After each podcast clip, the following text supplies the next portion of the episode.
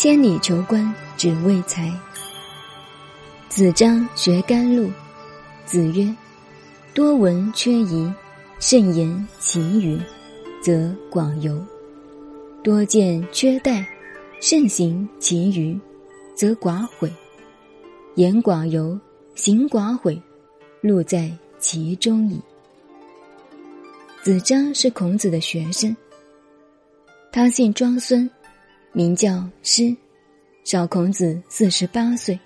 是位年轻学生，他到孔子这里是要学甘露的。什么叫甘露呢？就是怎么样去谋生。古代俸和禄是两回事，俸等于现在的月薪，禄有食物配给，禄位是永远的，所以过去重在禄。甘就是干净、甘求、甘露。就是如何拿到禄位。换句话说，孔子希望弟子们学仁学义。子张这位学生来的时候，大概填志愿表与众不同，直截了当，干脆两个字：甘露。要找饭吃，怎样找公务员当？但是孔老夫子没有气的把他撵出去，反而传授他一套办法，说：想做一个好干部。做一个良好的公务员，要知识渊博，宜多听、多看、多经验。有怀疑不懂的地方，则保留；缺就是保留，等着请教人家。讲话要谨慎，不要讲过分的话。本来不懂的事情，不要吹上一大堆，好像自己全通，最后根本不通，这就丢人了。如不讲过分的话，不吹牛，就很少过错。多去看，多去经验。对有疑难的问题，多采取保留的态度。换句话说，对于模棱两可的事情，随时随地都用得到古人的两句话：“世道万难须放胆，疑于两可莫粗心。”第二句就是多见。缺待的意思，这个时候要特别小心处理，不要有过分的行动，这样处事就少后悔。一个人做到讲话很少过错，处事很少后悔，当然行为上就不会有差错的地方，这样去谋生，随便干哪一行都可以。怒位的道理就在其中了。从这一段书中，我们看到孔子的教育态度，实在了不起。这个学生是来学吃饭的本领，要如何马上找到职业？孔子教了，教他做人的正统道理，也就是求职业的基本条件。我们为人做任何事业，基本条件很要紧。孔子说的这个基本条件已经够了。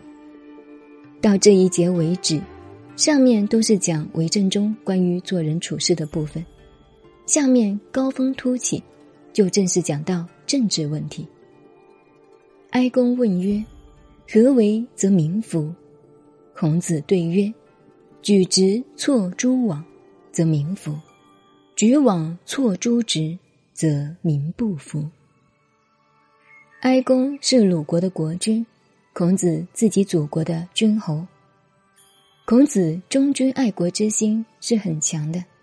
自己国家的领袖问他怎样使老百姓心服，要注意这个“服”字，含义可说是服从，也可以说绝对服了，不敢反抗，这是重点。以鲁国的国君问这样一个问题，是一个大笑话。在中国政治的道理。所谓服与不服，在德不在利。权力的使人服是霸术、霸道；道德的使人自然顺服才是王道。鲁哀公拿这个问题问孔子，你说孔子怎么办？他很婉转的说明这个道理。他说：“举直错诸枉，则民服。”这个举就是提拔，这是针对鲁哀公当时的政治毛病而来。举直就是提拔直心直道而行的人，包括圣贤、忠诚、有才能的人。错诸枉，错等于错，就是错失的错，就是把它摆下去，放下去，把狂妄的人安置下去，这样老百姓自然就服了。相反的，举枉错诛直，把狂妄的人提拔起来，或者只用自己喜欢的人，而把好人打击下去，老百姓自然就不服了。这是谁都懂的道理，而孔子拿着人人都懂的话去告诉他，就好像说当诸侯君王的人不懂，未免太笨了。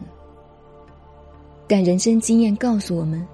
一个人到了那个权位的情况就很难讲了。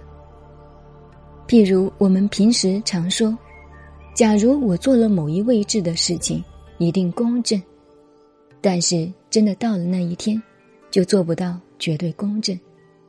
人总会受到人情的包围，例如别人送高帽子，明知是高帽子，仍然觉得蛮舒服的，这就是要命的心理了。所以。一个人能够做到公正廉明，真的是一个很高的修养。像唐朝的历史中记载，武则天问武三思：“朝中谁是忠臣？”武三思说：“跟我好的都是忠臣。”武则天说：“你这是什么话？”卜三思说：“我不认识的，怎么知道他好不好呢？”同样的道理。看戏容易，做戏难，所以我们批评历史容易，身为当局者时就真不容易了。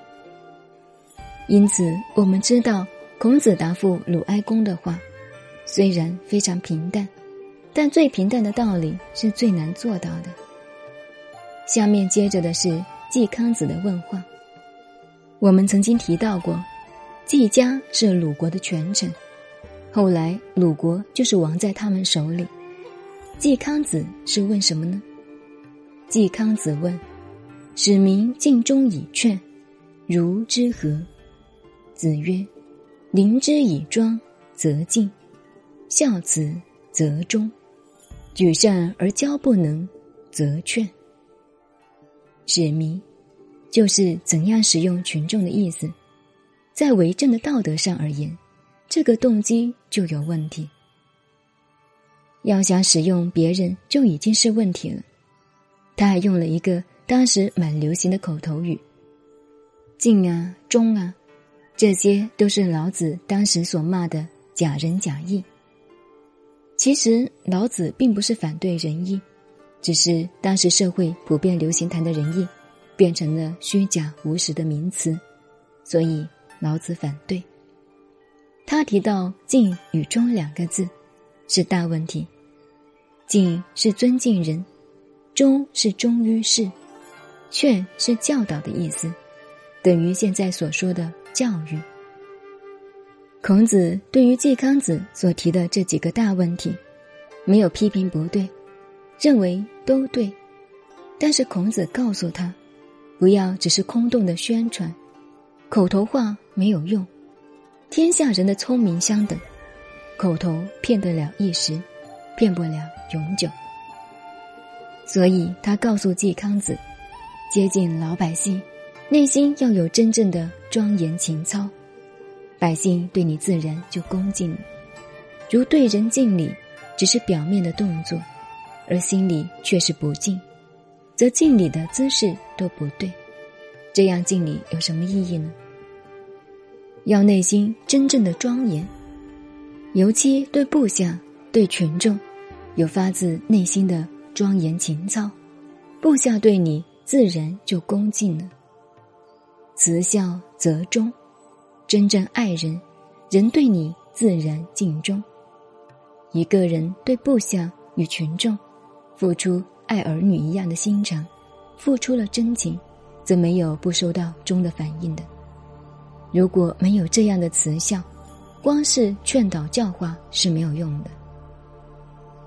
举善而教不能则劝，对善的奖励提倡，不做官样文章，诚恳的举善，教不能，部下不懂的，并不讨厌他，教他，因为你要做知君，做军师，等于他的长辈，既然做长辈，就是做老师，尽量教他，他自然受感化。